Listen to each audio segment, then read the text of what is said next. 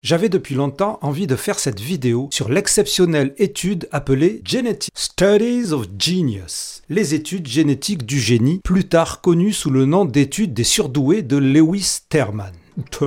Comme vous voulez. Malgré les controverses et les énormes biais, cette expérience unique et incroyable reste l'étude sur l'intelligence la plus longue jamais réalisée. Il s'agit d'une étude longitudinale, c'est-à-dire qui suit les mêmes personnes pendant de nombreuses années, voire de très nombreuses années, pour voir comment leur vie change au fil du temps. Et cette étude sur celles et ceux qu'on a surnommés affectueusement les termites, enfin les termites en anglais, débute en 1921 et a duré plus de 80 ans. Welcome je suis Raph et ceci est Intensément Podcast, le média qui explore l'univers des HPI au potentiel intellectuel, surdoués, ES et compagnie, à la recherche de l'info la plus fiable possible avec une ouverture d'esprit critique cependant. Lewis Terman était un psychologue américain né en 1877. Pionnier de la recherche sur l'intelligence, il a adapté en 1916 l'échelle d'intelligence ou test d'intelligence des Français Alfred Binet et Théodore Simon, dont je vous ai déjà parlé dans un épisode précédent.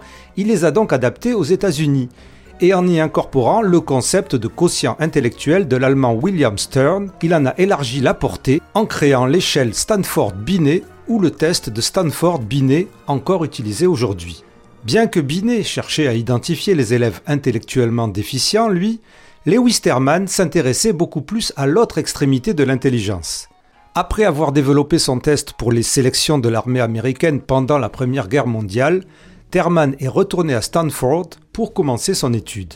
Avec ses assistants et assistantes, dont Florence Goodenough et Catherine Cox, qui deviendront elles aussi d'éminentes et influentes psychologues, elles se mirent à rechercher des enfants de même niveau dans les écoles publiques de Californie. L'équipe de Terman a commencé par publier une annonce dans un journal local invitant les parents d'enfants qui avaient un QI supérieur à 140 en Stanford Binet, soit environ 135-138 selon le test de QI utilisé aujourd'hui en France, à s'inscrire à l'étude. Il a également contacté des écoles et des organisations pour demander des recommandations d'enfants supposés surdoués et les a ensuite testés. Terman espérait initialement trouver 1000 enfants, il en a finalement trouvé 1444. L'étude a progressivement incorporé des sujets jusqu'en 1928 pour un total de 1528 participants, 856 garçons et 672 filles. Le QI moyen de ces enfants était de 151 en Stanford Binet, ce qui donnerait 145-148 dans les tests Wechsler utilisés en France aujourd'hui.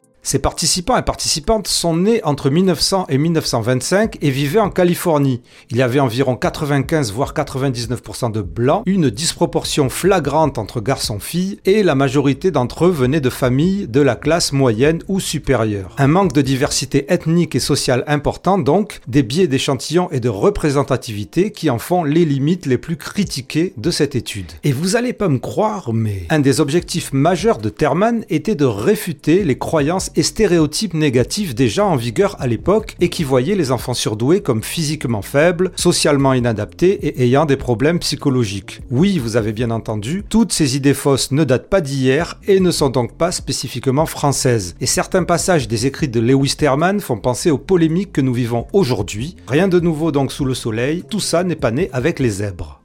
Terman voulait créer un dossier de tous les détails de la vie de ses enfants. Le premier volume de l'étude a rapporté des données sur la famille des enfants, leur progression scolaire, leur santé, leurs compétences spécifiques, leurs intérêts, leurs jeux et bien entendu leur personnalité. Il a également examiné l'héritage racial et ethnique des enfants. Deuxième sujet de polémique donc de cette étude, Terman n'était peut-être pas raciste ni sexiste, mais comme nombre de ses confrères contemporains, il était un partisan de l'eugénisme, et bien qu'il n'ait apparemment pas été aussi radical que beaucoup d'autres, il pensait que les tests d'intelligence pouvaient être utilisés comme outils positifs pour façonner la société. C'est ce que l'on appelle l'eugénisme positif, qui vise à faire naître des enfants avec de bonnes caractéristiques, comme la santé et l'intelligence. L'autre type d'eugénisme, appelé eugénisme négatif, consiste à empêcher la naissance d'enfants avec des caractéristiques considérées comme moins bonnes. Ceci dit, dans un cas comme dans l'autre, c'est tout de même de l'eugénisme.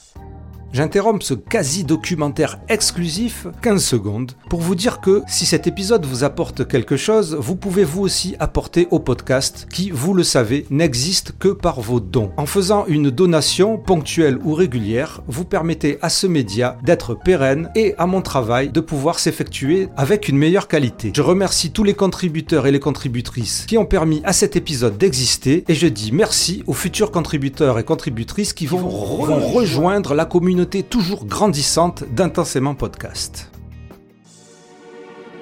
Terman voulait savoir comment l'intelligence se transmet de génération en génération. Il voulait également savoir comment les enfants surdoués se développent au fil du temps. Terman espérait aussi que les résultats de l'étude pourraient être utilisés pour améliorer l'éducation des enfants surdoués et pour leur donner des meilleures chances de réussir dans la vie.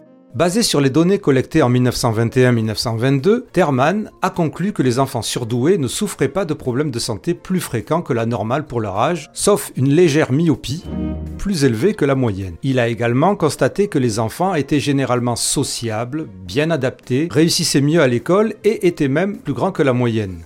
L'étude de suivi menée en 1923-1924 a révélé que les enfants avaient maintenu leur quotient intellectuel élevé et étaient toujours au-dessus de la moyenne globale, confirmant ainsi la relative stabilité des tests de QI. Du vivant de Terman, des données ont été collectées en 1928, 1936, 40, 45, 50, 55, et après sa mort, l'étude a continué. Les résultats de l'étude ont été publiés dans 5 livres, une monographie, des dizaines d'articles et ont inspiré de nombreuses autres études. Les fichiers comprennent des lettres de correspondance, des articles de presse et d'autres documents relatifs aux participants à l'étude. Les suivis posaient des questions sur le service militaire, l'éducation universitaire, l'état civil et le bonheur, le travail, la retraite, l'éducation des enfants et d'autres événements et préoccupations de la vie. Et au fil des décennies, les résultats tombaient Bien plus de la moitié des hommes et femmes de l'étude de Terman ont terminé leurs études universitaires, comparé à 8% de la population générale à l'époque. Certains des sujets de Terman ont atteint une grande notoriété dans leur domaine. Plus de 50 d'entre elles et eux sont devenus professeurs d'université. En moyenne, l'étude a montré que les enfants surdoués avaient tendance à réussir dans leurs études et leur carrière, ils étaient plus susceptibles d'aller à l'université, d'obtenir des diplômes avancés et d'occuper des emplois bien rémunérés. Les enfants surdoués étaient moins susceptibles de souffrir de problèmes de santé mentale ou physique, ils étaient moins susceptibles, toujours en moyenne évidemment, de développer des troubles de l'anxiété, dépression ou des abus de substances, et ces enfants surdoués étaient plus susceptibles d'être mariés et avoir des enfants. Ils étaient également plus susceptibles d'être actifs dans leur communauté et de participer à des activités politiques et sociales.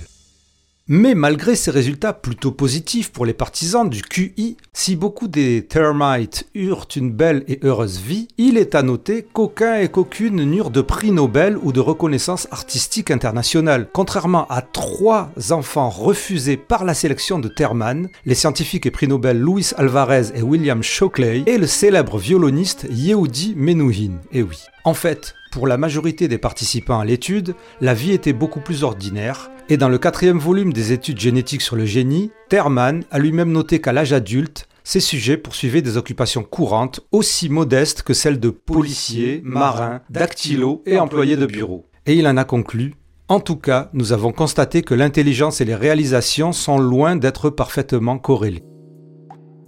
Des recherches reprenant entre autres les études de Terman montreront elles aussi qu'il n'y a pas forcément de corrélation claire entre le quotient intellectuel élevé et le succès dans la vie. Des facteurs tels que la motivation, la confiance en soi, la persévérance et le soutien parental jouent un rôle aussi si ce n'est plus important. Et puis, bien que les termites aient indéniablement réussi dans la plupart des cas, être surdoué ne leur a pas forcément ouvert toutes les portes dans la vie. Certains sont morts jeunes des suites d'accidents, de maladies ou de suicides, quelques-uns ont été arrêtés, l'un d'eux a été emprisonné pour contrefaçon, environ 40% des hommes ont servi pendant la Seconde Guerre mondiale, 5 hommes sont morts au combat, tandis que 2 ont été tués dans des accidents liés à l'industrie de la guerre.